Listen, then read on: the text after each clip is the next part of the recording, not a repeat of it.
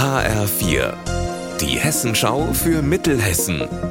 Hier ist das Studio Gießen. Meti Verrösler, schönen guten Tag.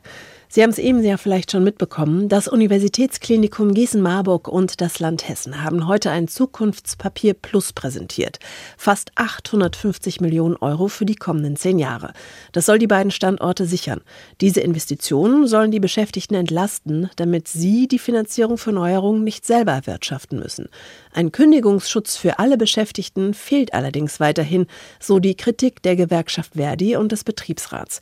Er soll zum Beispiel für die UKGM Service GmbH nicht gelten.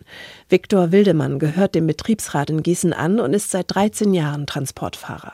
Mir fehlen die Worte.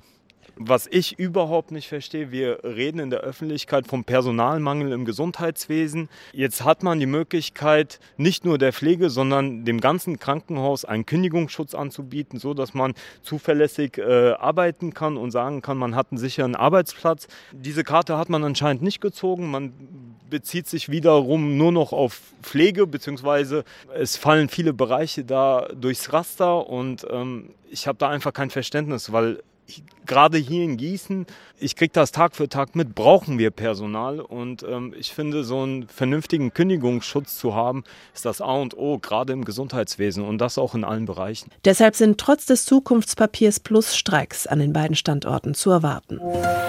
Schwerer Unfall heute Morgen bei Käfenroth im Wetteraukreis. Auf der L3010 ist hier ein Kleintransporter mit einem Bus zusammengestoßen. Rettungshubschrauber, Feuerwehr und Rettungsdienst waren im Einsatz. Unser Reporter Heiko Schneider ist in Käfenroth. Heiko, gibt es denn schon Informationen, wer in den Fahrzeugen war? Im Bus saßen laut Polizei 13 Menschen aus einer Betreuungseinrichtung für behinderte Menschen. Sechs von ihnen wurden leicht verletzt. Die wurden alle ins Bürgerhaus in Käfenroth gebracht und dort versorgt. Der Fahrer des Transporters, 75 Jahre alt, und seine elfjährige Beifahrerin, die wurden aber schwer verletzt. Die wurden von einem Rettungshubschrauber ins Krankenhaus gebracht.